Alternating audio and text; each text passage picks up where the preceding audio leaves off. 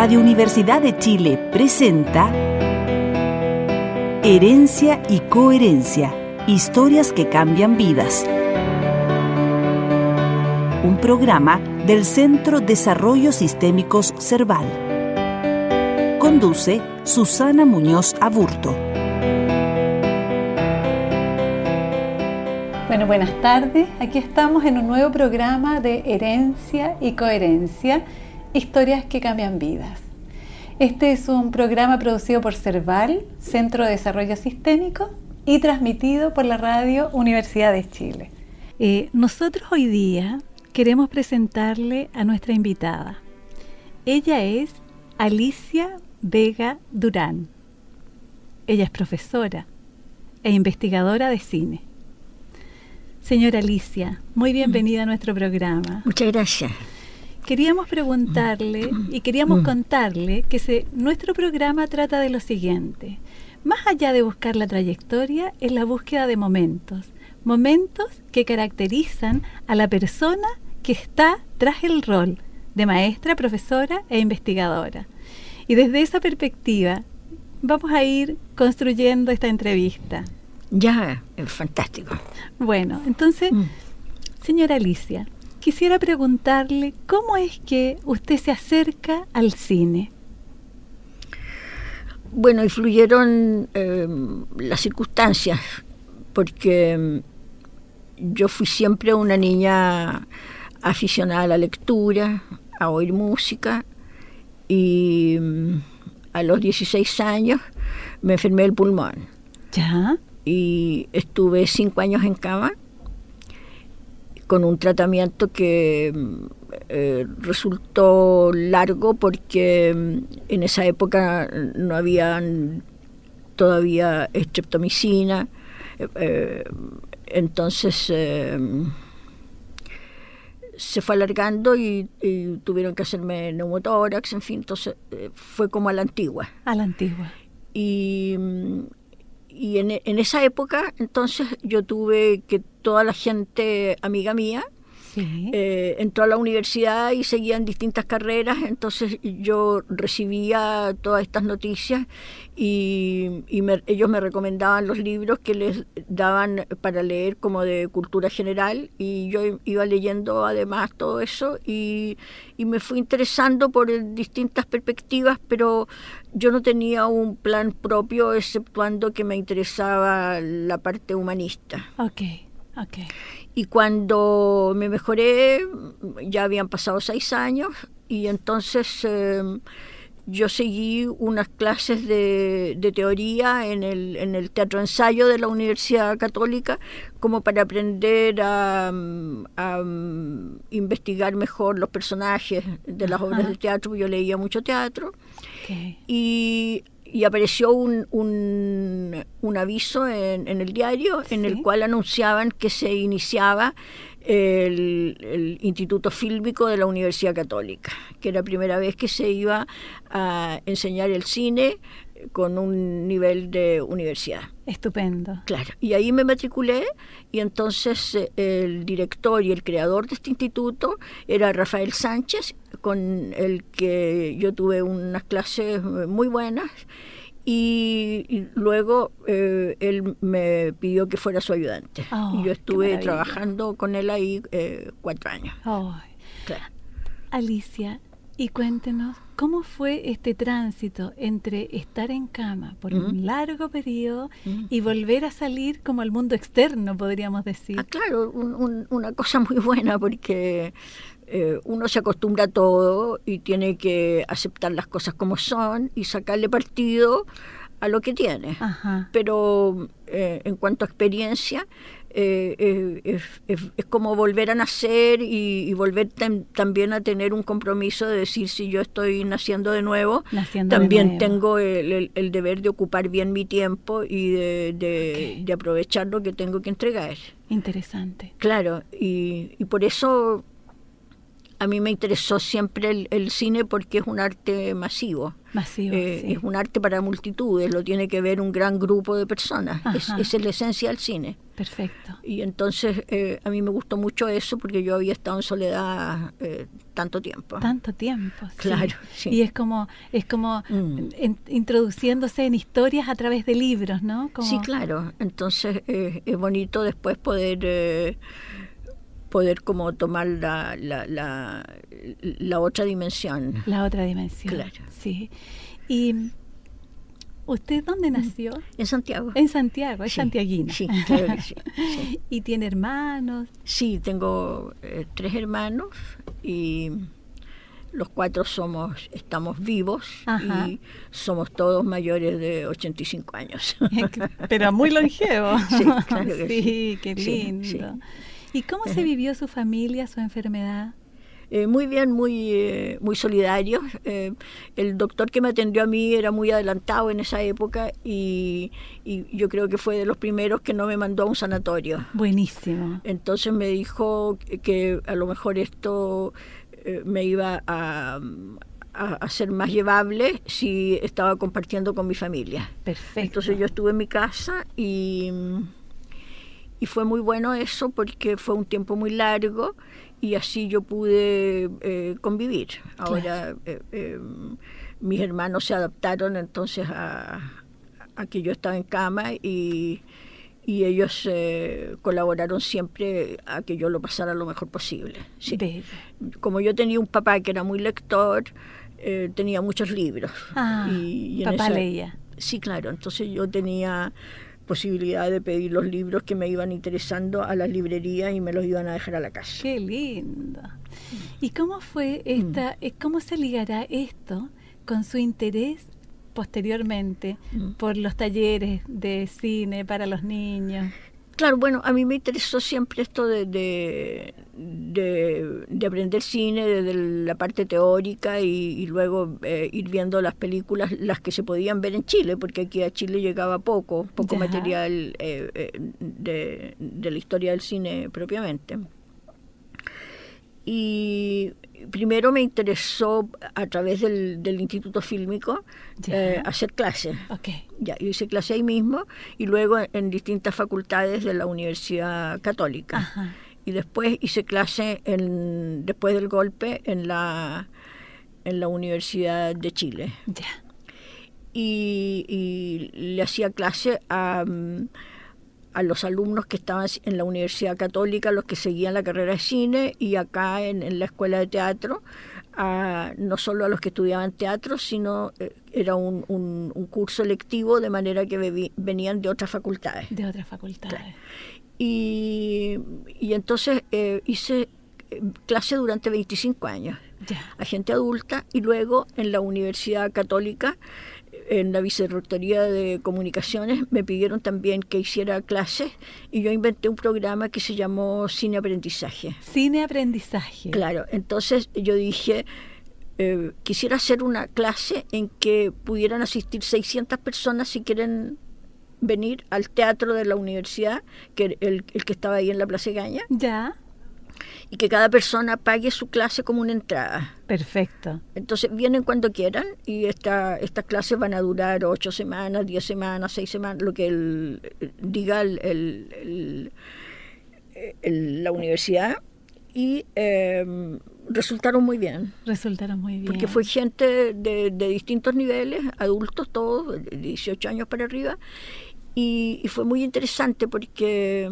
porque yo pude explicarles eh, en qué consistía el, el, lenguaje cinematográfico, es decir, cómo hay cosas propias del cine, que, que, es un, una clave que manejan los directores y el público, porque en realidad uno a una persona, a cualquiera, no le enseña a ver cine, la persona sabe verlo, sabe y lo ve muy bien, pero uno eh, dándole algunos elementos puede mejorar esa visión y puede mejorarle la percepción. Claro.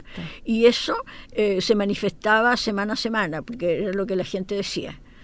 Y entonces, eh, fue muy bueno porque yo también hacía las presentaciones de las películas alemanas en el Instituto Goethe. Okay. Y entonces eh, había gente que del Goethe se venía, eh, estaba un, un día con una presentación mía allá y, después venía a dos acá a, la Plaza Gaña. Entonces, eh, a la Plaza Ñuñoa. Y entonces era divertido porque yo me encontraba con mucha gente circulando por Santiago que seguía estas clases porque eh, eh, en la dictadura era muy difícil estar viendo películas actuales y el Goethe traía las películas del momento que se estaban dando en, en, Alemania. Claro. Entonces había como una cantidad de personas que se movía con usted. Claro, que, eran muchísimas, además de los que estaban siguiendo la carrera universitaria formal. Entonces por eso eh, yo tenía eh, muchas personas que, que estaban agradecidas en esa época porque estaban eh, como respirando en, un medio en que había una censura muy dura, eh, que los, diarios censuraban hasta las palabras Y, que, y que era fuerte eh, aceptarlo para una persona que, que quería eh, eh, aspiraba a la libertad. A la libertad. Entonces ahí el cine se convierte como en un en un espacio de acceso a la libertad. Por supuesto, ah. claro que sí. y eso era muy notorio. Entonces eh, siempre había gente que quedaba afuera. Ah, claro. que Parecía a los libros que usted leía cuando estaba enfermo. claro que sí. Sí, qué lindo. Sí, eso fue una época bonita hasta que que terminó y yo hacía clases en la Escuela de Artes de la Comunicación de la Universidad Católica en, la Chile y las dos partes se cerraron.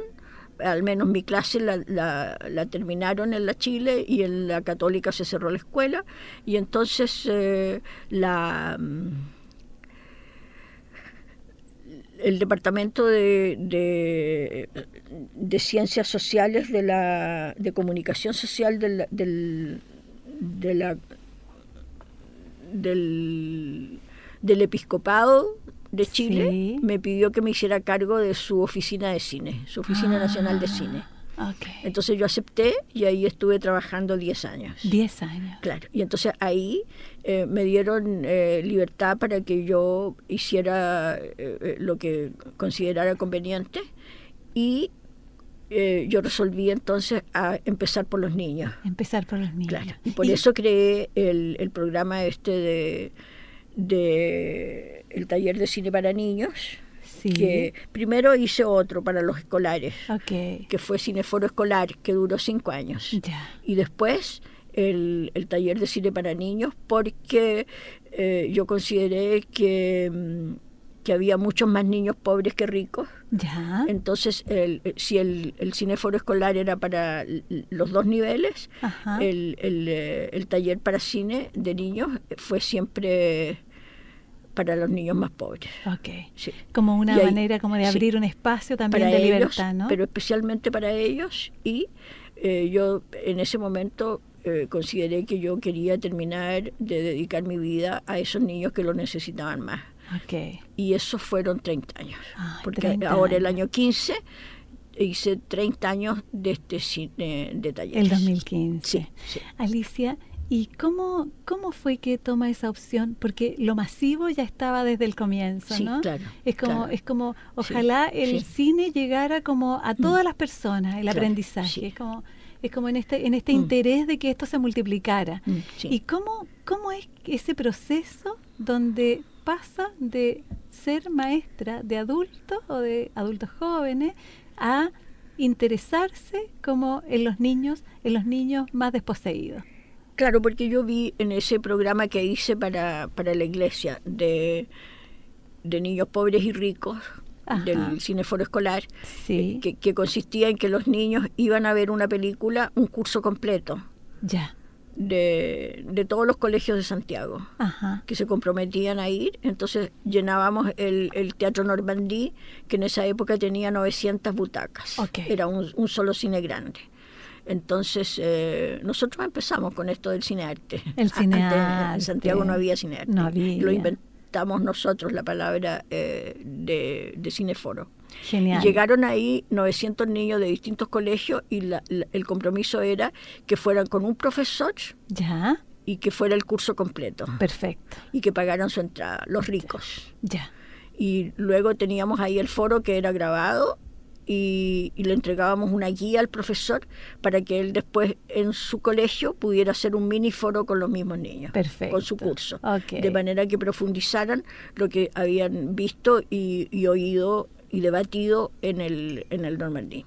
Como favorecer la reflexión, la argumentación. Claro que sí, pero eh, en, en la, en la sala de clase. En la sala de clase. Y esto resultó muy bien durante los cinco años, pero ahí yo me di cuenta que, ah, bueno, y al, eh, los niños pobres iban sin pagar. Ok. Incluso les pagábamos nosotros el, el, eh, arrendarles un bus, un bus para que fueran. Para que los Porque trajeran. iban de distintas poblaciones. Ya. Pero ahí yo me di cuenta que, que los niños pobres estaban realmente en una situación de, de límite. Ok, estaban en un límite. porque ellos ahí, eh, por encuesta que le hicimos, los niños era primera vez que iban al cine. Vale. Y luego que cuando había escenas de comida, por ejemplo, aplaudían. Ah, Entonces me di cuenta que, que su postura ante la vida eh, ya no era una postura de que ellos la desearan, sino que era lo que les caía. Y les caía muy poco y, y caía cosas malas. Yo pasaba en, en la época de los primeros años de la dictadura por la Rotonda Grecia y Sí. vi al, al- a todos los, los varones mayores de 14 años de la población hervida Sí. que estaban encerrados ahí por los militares y los hacían pasar todo el día al sol sin comida y sin posibilidad de ir al baño. Entonces los niños en la población quedaban en, en- en esta situación de desmedro. Y de máxima vulnerabilidad. Por ¿no? supuesto. Entonces yo dije, ya, yo eh, el resto que me queda de vivir eh, lo quiero dedicar nada más que a estos niños. Y, por eso el, el taller duró 30 años. 30 años. Sí, claro. ¿Y cómo lo, lo fue organizando este taller? Bueno, fue, fue eh, un- en la iglesia, ahí el departamento este de comunicaciones, me dijo que lo único que podían darme era un sueldo para mí, que en realidad no me lo pagaron más que dos meses, después no me Ya. pagaron nunca más. ya. y luego y luego que todo el material escrito eh, que yo necesitara lo podía imprimir ahí en su oficina. Ya. Entonces yo dije, claro, yo puedo inventar un proyecto en que los niños tengan eh, eh, eh, en, en una hoja un diseño que ellos lo puedan recortar y que puedan armar un, un juguete que es previo a la invención del cine, pero que ya tenía movimiento Perfecto. O todos sea, los que se hicieron, claro, todos los que se hicieron en el siglo XIX. Y entonces fui buscando en, en, eh, en distintos textos de, de historia, la de la prehistoria del cine, Ya. y encontré muchos, eh, muchos diseños que, que los puse en, en papel y que lo probé la primera vez en la población de, del, del norte de Santiago, que era muy pobre, en, eh, en una parroquia que se llamaba Jesús Carpintero. Ok. Y, y resultó muy bien. Y resulta muy bien. Entonces eh, yo escribía cada semana eh, el texto que le entregaba a los niños de resumen, las propuestas que había de los trabajos, y ahí me fui dando cuenta de la capacidad que tenían los niños para eh, poder hacer algunos trabajos, las palabras que entendían, eh, cómo eh, les iba en- en- entregando el, el- el- el tiempo de trabajo. Y me di cuenta que los niños eran muchísimo más, habilosos de lo que yo pensaba, que eran más rápidos para entender, que no tenían ningún problema en, eh, en los tiempos que se les iban dando para cada cosa siempre que fuera ordenado. Y entonces terminé de escribir 25 capítulos Ya. y eh, me di cuenta ahí también por la forma en que ellos reaccionaban que cada sesión tenía que ser completa, con un trabajo expreso, con una enseñanza de un problema, por ejemplo, movimiento de cámara, con una camarita que ellos fabricaran y que la pudieran mover, y luego una película en la que había movimientos de cámara que ellos pudieran apreciar como cine, proyectado ahí en, la misma sala. y que terminara con, con, eh, con una apreciación eh, general. Y de manera que no quedara ninguna cosa para la clase siguiente que se iba a terminar de hacer, sino que cada una fuera como un módulo entero y así si el, si el niño faltaba la semana siguiente no importaba porque cuando volviera iba a tener otro módulo completo. Perfecto. Y eso fue muy bueno porque los niños eh, gozaron con esto de tener una película cada semana. Ah, y era como un módulo como parte y todo a la vez. Claro. Pero eh, también fui aprendiendo las trampas de los niños. Las trampas de los niños. Claro, porque todo este taller lo hacíamos dentro, los primeros años, lo hicimos dentro de la misma capilla. El párroco nos daba permiso para usar la capilla como sala de clase y ahí poníamos unos mesones o lo que hubiera para trabajar a veces en el suelo, eh, pero los niños trabajaron siempre muy bien y después dejábamos todo limpio y todo ordenado, como estaba. pero el taller era completamente gratuito y se le avisaba a todas las familias que ellos podían ir. ¿Y cuántos niños iban? Al primer taller fueron 54 niños, pero después hicimos talleres de 250 niños. O sea, muy masivo. Fueron, claro, fueron cada vez llegando y haciéndolo, eh, eh, participando. Pero en un taller del comienzo, no me acuerdo si fue ese o en el segundo taller, que una mamá se acercó para agradecerme lo que los niños querían el taller y que estaban tan contentos y me dijo, y, bueno, y nosotros eh, con gusto le damos los 500 pesos para que vaya al cine. ¿Cómo le dije? Claro, los niños habían contado en su casa que para ver la película les cobrábamos 500 pesos. Entonces, ahí, estuvimos después con el ojo puesto para que todos supieran por todas partes que era totalmente gratis. y que la colación también era gratis, y, que, y que los materiales que dábamos también los entregábamos. Qué lindo. Alicia, ¿y cómo era posible coordinar a esta, esta cantidad de niños? ¿Cómo se coordinaban? ¿Cómo trabajaban? Bueno, se coordinaban porque nosotros íbamos a trabajar un mes antes a la parroquia donde íbamos a hacer el taller. Entonces teníamos reuniones, yo iba a la misa, por ejemplo, donde iba la gente que, que, asistía. Y ahí hablaba en un espacio que me daba el párroco con la gente contándoles que íbamos a hacer este proyecto. Luego iba a las escuelas del sector y en cada parte preguntaba por la, cuando había reunión de apoderados y entonces iba a, la, a las reuniones de los cursos correspondientes a las edades de los niños, que eran entre 5 y 12 años. Entre 5 y 12 años. Claro, entonces iba a todos los cursos donde había reunión de padres. Y luego eh, iba a las, eh, a las sedes sociales que había también, si había un club deportivo o, algún club de madres, para que aunque no fueran a la parroquia, Perfecto. de manera que el, la, el anuncio le llegara a toda la gente que tenía eh, familias con niños. Muy bien. Porque el, el taller fue totalmente abierto a cualquier religión o a cualquier situación de los niños. Por ejemplo, en, eh, en el segundo taller tuvimos varios niños en, eh, en cerca de la estación central en que sus padres eran carabineros y otros eran gendarmes. Perfecto. Y en plena dictadura fueron los niños y, nunca hubo ningún roce con ellos. Perfecto. Claro, entonces nosotros a los niños y a las mamás les eh, inculcamos esta cosa de que el teatro era una representación que se hace una vez en vivo frente a un público y después chao Quedó nada más que en la memoria. Pero la película está grabada en una cinta que se proyecta en una pantalla y se puede ver mil veces y siempre va a ser igual.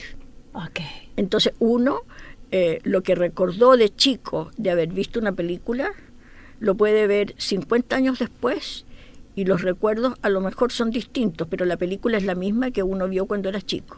Y esa es una emoción muy grande para una persona en, como, como un registro de recepción artística.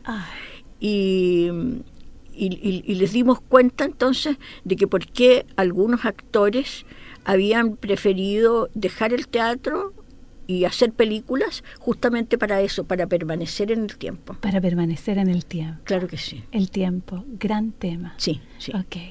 Bien, ahora vamos a ir a una pausa ¿Ya? y vamos a volver hablando del tiempo. Muy bien. Gracias.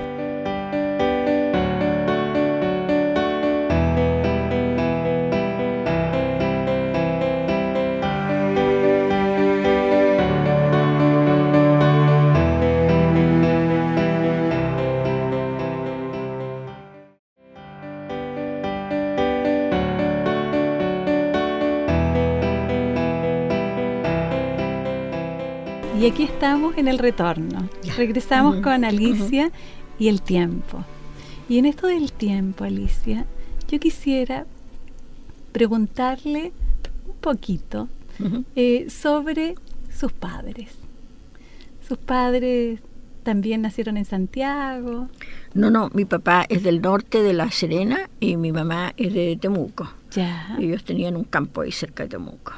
Y ellos, eh, mi papá se vino a Santiago para estudiar leyes y mi mamá se vino chica cuando tenía 12 años porque murieron sus padres y como quedaron huérfanos los dos hermanos, ellos eh, se repartieron y ella con, su, con los hermanos menores vinieron a Santiago donde una tía, donde se criaron. Okay. Y mis padres se conocieron en Santiago y se casaron cuando tenían 25 años.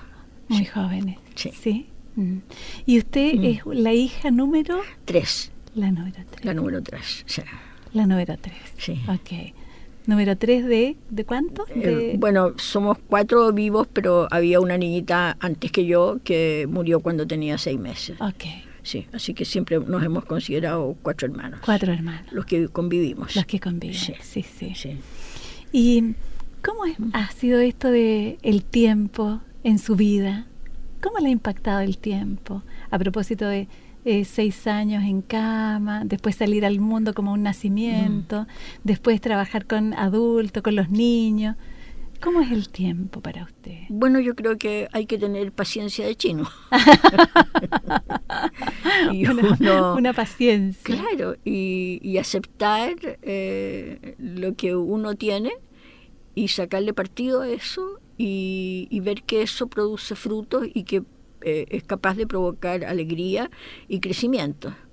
Eh, yo siempre he estado muy agradecida de lo que he tenido y, y tengo tal vez eh, la preocupación siempre de aprovechar bien el tiempo. De aprovechar bien el Claro, tiempo. y por eso calculo calculo lo que voy a hacer para no repetirme y para que el otro sepa exactamente el, el trazado de lo que me propongo y lo que yo voy a entregar y lo que yo espero recibir y por eso así como a los alumnos de la universidad se les presenta un programa al comienzo del año con todo lo que ellos van a aprender y lo que tienen que hacer y las exigencias y luego cumplirlas uno como profesor. Eh, en el taller de los niños eh, se hizo también transparente de manera de presentarles lo que era un proyecto, lo que se iba a hacer y que, mm, que ellos supieran exactamente eh, de qué se trataba y su grupo familiar también.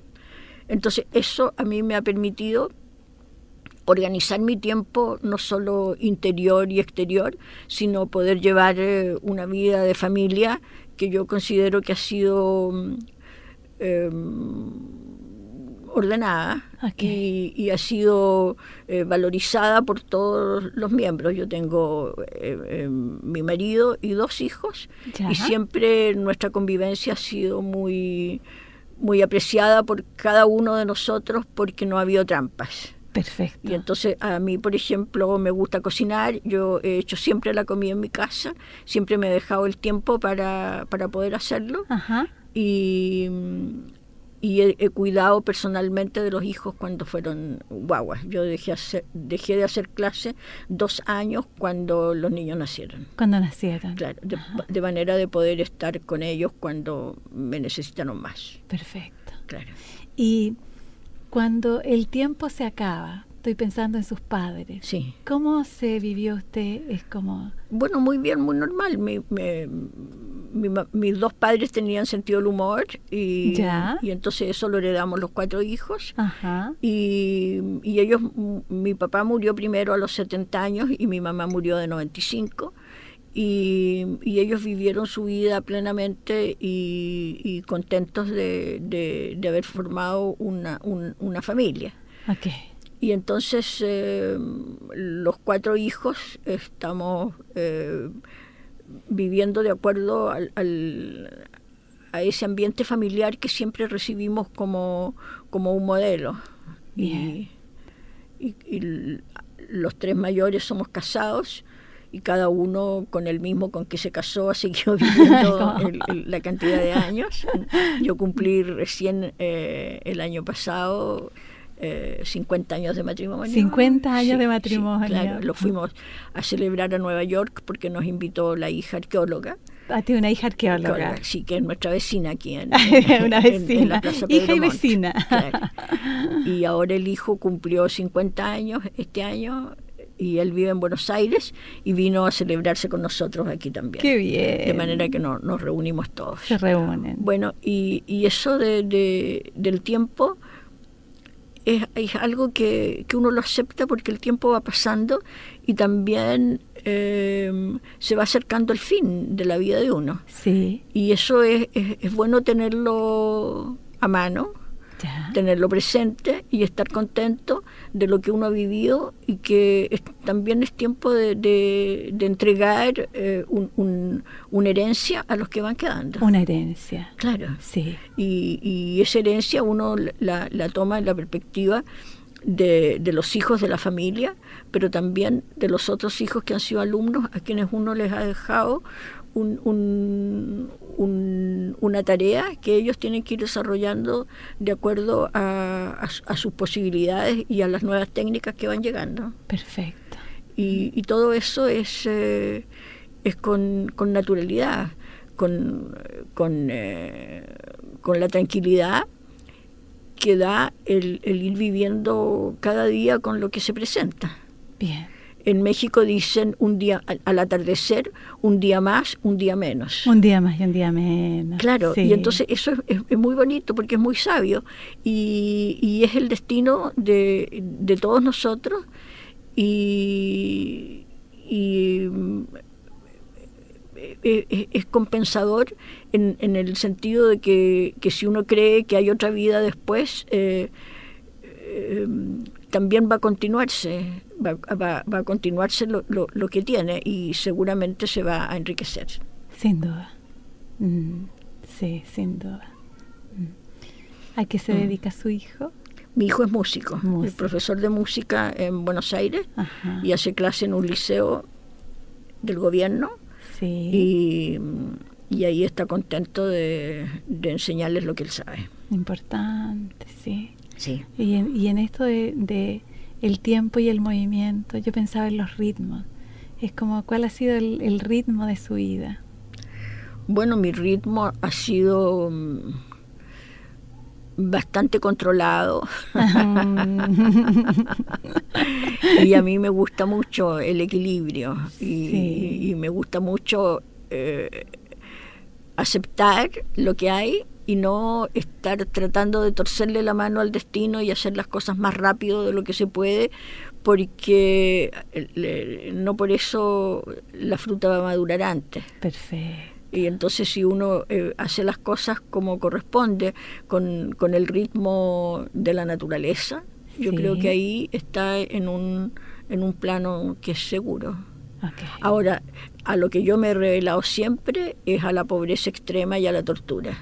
Entonces yo creo que ahí hay que sacarle tajada y hay que trabajar y hay que dar todo el empeño posible de uno por sacar a alguien de ahí, al que le corresponde a uno. Uno no se va a ser eh, responsable de lo que pase en todo el país, pero el pequeño grupo que a uno le tocó por circunstancias de la vida cercano, de eso tiene que responder de lo que hizo en ese momento. Perfecto. Y luego tiene que agradecer lo que ese grupo fue capaz de darle a uno para hacerlo soportar esto, para hacerlo crecer.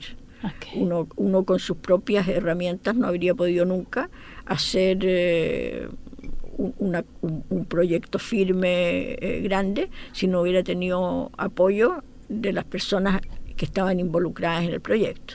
Yo le agradezco enormemente también a los monitores que han sido mis ayudantes, eh, que empezaron todos como estudiantes de la universidad de distintas facultades, que me ayudaron siempre en el proyecto de los niños y que yo no habría podido hacerlo nunca si ellos no hubieran estado ahí con su juventud, con su entusiasmo, con su convivencia con los niños para, para llevar adelante el progreso de los niños. Claro que ellos también por su parte recibieron el, conocimiento muchas veces brutal de enfrentar a la pobreza dura. los niños que están estudiando en la universidad, digamos los, los estudiantes, que yo les digo niños porque empiezan con 18 años, eh, había muchos que nunca habían ido a una población, ni sabían lo que era dormirse sin comer. Y entonces eh, se enfrentaron con niñitos chicos que no, no estaban llorando por lo que les pasaba, sino que simplemente lo vivían. Y para ellos fue un, un, eh, un, relámpago que les abrió los ojos frente a su responsabilidad como personas que están estudiando y que luego con una profesión van a tener que enfrentar eh, la realidad del país. Yo creo que, que ninguno de los monitores que ha trabajado conmigo es ahora un profesional frívolo cada uno tiene una historia que se le enseñaron los niños del taller. Ok. Como una profundidad. Sí, claro, por ah, supuesto. Claro. Sí, sí. Mm. Alicia, ¿y usted qué ha recibido de toda esta vida de trabajo? Bueno, yo he recibido mucho, mucho afecto, mucha mm,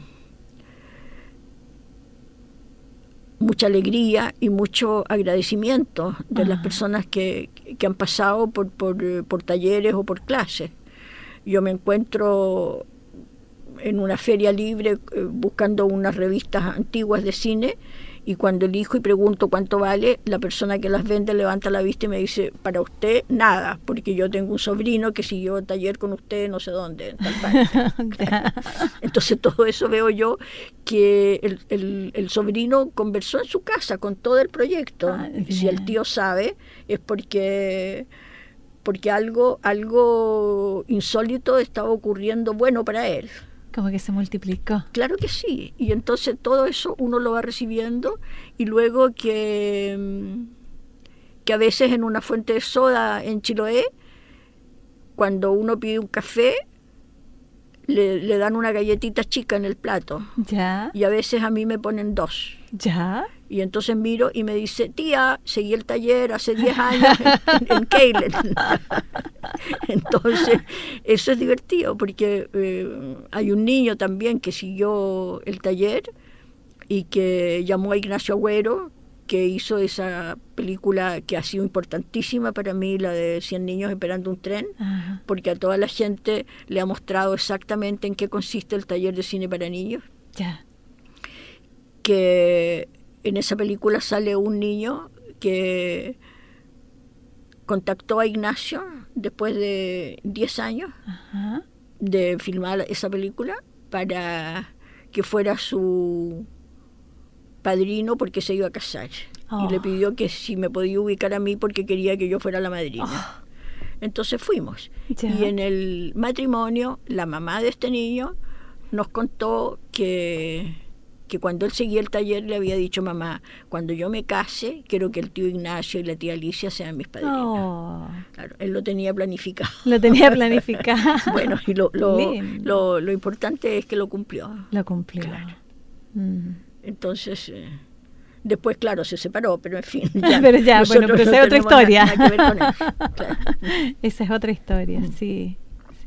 Es como, es, un, es una trama, es un tapiz emocional. Sí, yo he ido recibiendo eh, mucho de los niños y luego que ellos me enseñaron, me enseñaron a, a no sufrir eh, más del, del, sufrimiento que se tiene en el momento. Eh, ellos están con hambre hoy día pero no están pensando que esa hambre les va a durar eh, hasta la próxima semana y que va a pasar la otra semana. eh, la gente que está viviendo en una situación de pobreza dura eh, ya tiene bastante con el afán del día. Sin duda. Entonces eso es, eh, es, es, muy importante como, como programa. Mm. Y, y, y, es fuerte porque a, a, uno le enseña que, que la gente pobre es, es mucho más eh, receptiva, uh -huh. más noble que uno. Okay. Claro, porque, okay. porque están viviendo eh, circunstancias que uno no las podría tolerar. Perfecto. Sí. Muy bien.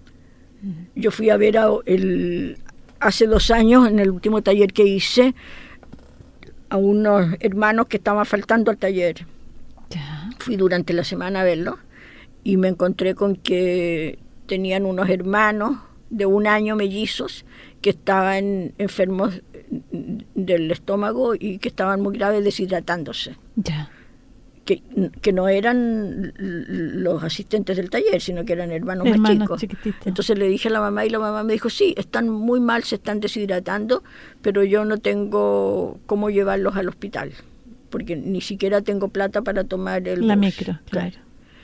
Entonces eh, yo le di una plata del taller de los materiales que compramos y le dije, señor, esta plata la tenemos para situaciones extremas, así que úsela. Yo se la voy a devolver. No, no me devuelva porque es suyo. Y, y, y una vecina se quedó con los niños que estaban resfriados, los que faltaban al taller, y ella pudo ir a, al hospital con sus dos niños muy graves. Muy graves. Mm. Pero esas cosas uno las sabe por casualidad, porque va porque, porque ocurrió que uno estuvo ahí ese día y, y cuando las enfermedades o, o la, la, las situaciones eh, más violentas pasan, a lo mejor no hay nadie a mano a quien ellos puedan recurrir. Mm. Entonces eh, es muy triste que a pesar de eso eh, sobrevivan. Uno, uno tiene que, que darse cuenta que que tiene muchos privilegios de los okay. cuales no es consciente. De los cuales no es consciente. Y eso es lo que yo he aprendido y, y, de lo cual doy gracias de poder decir a esta edad que yo he hecho exactamente lo que he querido en mi vida y que eso en Chile es un privilegio. Es un privilegio. Mm. Sí. Lindo. Y los talleres fueron talleres que le escucho decir en el sur, en Chiloé. Son, ah, sí, claro, porque eh, como... nosotros llevábamos como 15 años haciendo talleres aquí en, en toda, cada año en una población distinta para darle oportunidad a otros grupos de niños. Ya. Y entonces en un, en un año eh, fuimos contactados por un profesor de la Universidad Católica que dijo que conocía un grupo de obreros de, de Rinconada de los Andes sí. que querían conocerme. Entonces vinieron aquí a Santiago, la directiva, y me dijeron que ellos querían un taller porque lo, habían visto la película de Ignacio en la Ajá. televisión y que querían que, que se hiciera un taller allá. Yo le dije imposible porque nosotros no podemos ir todas las semanas a a los Andes, de los claro, Andes. Y, y, y, tampoco podríamos trabajar, pero déjeme pensar qué se podría hacer. Entonces eh, empecé a darle vuelta y les propuse que hiciéramos un taller de verano que fuera todos los días ya. durante el mes de enero, Ajá. de manera que con los monitores pudiéramos irnos el mes completo a vivir allá y, y si ellos eh, nos podían prestar su sede que era una, una, una casucha de, de dos piezas okay. en la cual podríamos alojar. Ya. Entonces dijeron que sí, que encantados y el problema era que no tenían financiamiento, porque ese ha sido también un, un, un, problema de todos los años, durante los 30 años que había que conseguir la plata. Yo gané como cinco fondart que me lo financiaron, pero después ya no se podía repetir porque había otros grupos que estaban también solicitando lo mismo. claro. claro. Entonces, eh, yo me acuerdo que en un taller que hicimos aquí en Santiago fue el, el embajador de, ya no me acuerdo qué país era, pero me parece que Finlandia, Ajá. que pidió ir a fotografiar a los niños para como experiencia, porque había leído una entrevista que me hicieron a mí y si él podía asistir. Fue la señora. Y después se entusiasmó él y preguntó si podía fotografiar y le dije que sí. Y fueron y les gustó mucho el taller, encontraron maravilloso lo que estaba pasando. Era en Los Sierra. Ya.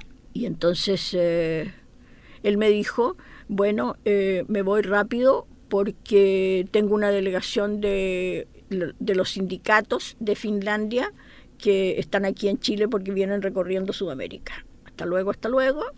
Y cuando yo estaba hablando con esta gente que no tenía financiamiento, me dijeron, porque en el sindicato no tenemos un peso. Ah, dije yo, pero yo le oí esa palabra sindicato al embajador de Finlandia.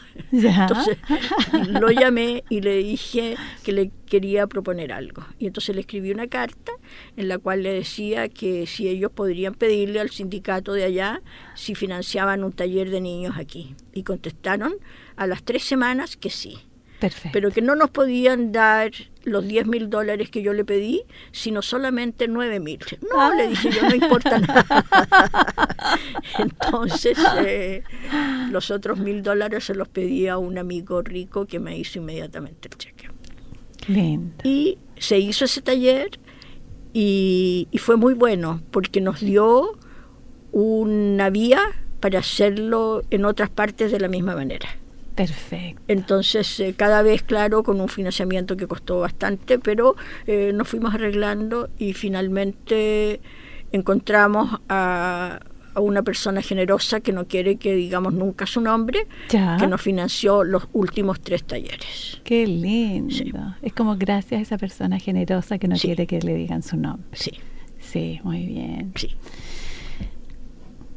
Y pensando en la familia, su familia, su marido, sus hijos, ¿cómo incorporaron esto de los talleres y su trabajo? Bueno, fue muy bueno. En general, los cuatro que formamos esta familia nos hemos respetado unos con otros. Ya. Cada uno ha hecho exactamente lo que ha querido y al ritmo del, tiempo que necesite. Mi marido, por ejemplo, es artista, gráfico y hace clase en la Universidad Católica, en la Universidad Finisterre y él eh, también tiene sus tiempos eh, cuando él prepara sus trabajos en, en, en, la casa y eh, colaboración en, el sentido de que él dispone de la casa para además de su taller lo que él necesita si tiene que viajar. Y, y siempre con apoyo de todos. El hijo músico estudió música eh, aquí en Chile y en Buenos Aires y, cuando él dijo que se quedaba allá, se quedó, no, no hubo inconveniente de, parte nuestra, porque además que agradecemos que sea un país al lado, entonces uno eh, puede viajar eh, constantemente. Y luego la hija que, que estudió eh, arqueología, eh, quiso hacer un doctorado y por eso tuvo ocho años en Estados Unidos. Entonces también fue una cosa que, aceptamos y que de repente se pasaron muy rápido los años, no nos dimos cuenta. Y después cuando volvió a Chile estuvo cuatro años más afuera porque estuvo en el Museo de San Pedro de Atacama. Y ahora está aquí en Santiago y está de vecina nuestra. Pero eh, ha sido siempre algo que que yo agradezco porque yo he sido la más invasora en, en cuanto a, la casa porque yo tengo la mesa del comedor como mi escritorio y entonces la familia eh, almuerza y come en la cocina. y luego que yo trabajo eh, todo el día y hasta la noche cuando eh, tenía el taller y entonces a veces necesitaba colaboración y tanto la hija como mi marido me ayudaban a, a corchetear, a a, pegar, a cortar, a tener todo listo, porque a veces había talleres de 120, 150 niños y había que llevar un material preparado personal en carpeta para cada niño. Y todo eso tenía que ser eh, ordenado y, y completo. Entonces, eh, todas esas cosas eh, han sido muy, muy buenas y luego que mis hijos, cuando empecé el taller con los niños, eh, ellos fueron de monitores también. y luego que ellos colaboraron con traer a sus compañeros de universidad como monitores. Muchos ah, llegaron por ellos. Por ella. Y, mi hijo, por ejemplo, manejó el proyector en las primeras veces porque después se fue a Buenos Aires, pero todos los primeros talleres él fue el, el, proyectorista. Ah, bien. Eh, ya nos quedan como pocos minutos y yo no quisiera no preguntarle sobre los cierres. El cierre del taller, que es como que se cerró hace un, par de años, ¿no? Y, y, los cierres, los cierres del cine, los cierres de la vida. Bueno, se cierran porque es eh, es el tiempo natural, eso lo da la naturaleza. Y todo se hace con, con, eh, con cariño y con entrega, porque es lo que corresponde. Es lo que corresponde. Claro. Mm. Y usted, para usted el, taller es un tiempo de, fue un tiempo de cierre. Sí, pero sigue vivo en el sentido de que yo tengo, tengo la historia escrita por mí cada año de lo que pasó en cada taller. Entonces tengo también conservado todos los trabajos de creatividad personal de cada niño durante los 30 talleres. Perfecto. 30 años. Entonces ese material está ahí y ahora va a ser fotografiado trabajo por trabajo de cada uno de los 6.500 niños que han pasado por el taller, porque se va, ya se está haciendo, formalizando la Fundación Cultural Alicia Vega, en el cual todo este material va a estar dispuesto para que los estudiantes o las personas que quieran hacer algún trabajo sobre lo que ocurrió con los niños que participaron en el taller durante estos 30 años, que también es la historia de Chile, eh, puedan hacerlo. Puedan ver el, progreso de un niño que entra al taller y hace unos, unos pocos palos y no le pone ni colores, como fue su último trabajo. Perfecto. En cada uno de, los talleres.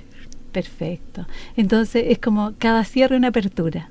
Sí, claro, pero, pero aunque yo eh, eh, esté en otra parte, en 10 años más, este trabajo va a estar vivo y, va a estar disponible para quien quiera verlo. Yo le decía que yo soy investigadora. Sí. Y entonces en todo este trabajo no hay ninguna mentira. Perfecto. Lo que está es lo que pasó. Lo que está es lo que ocurrió.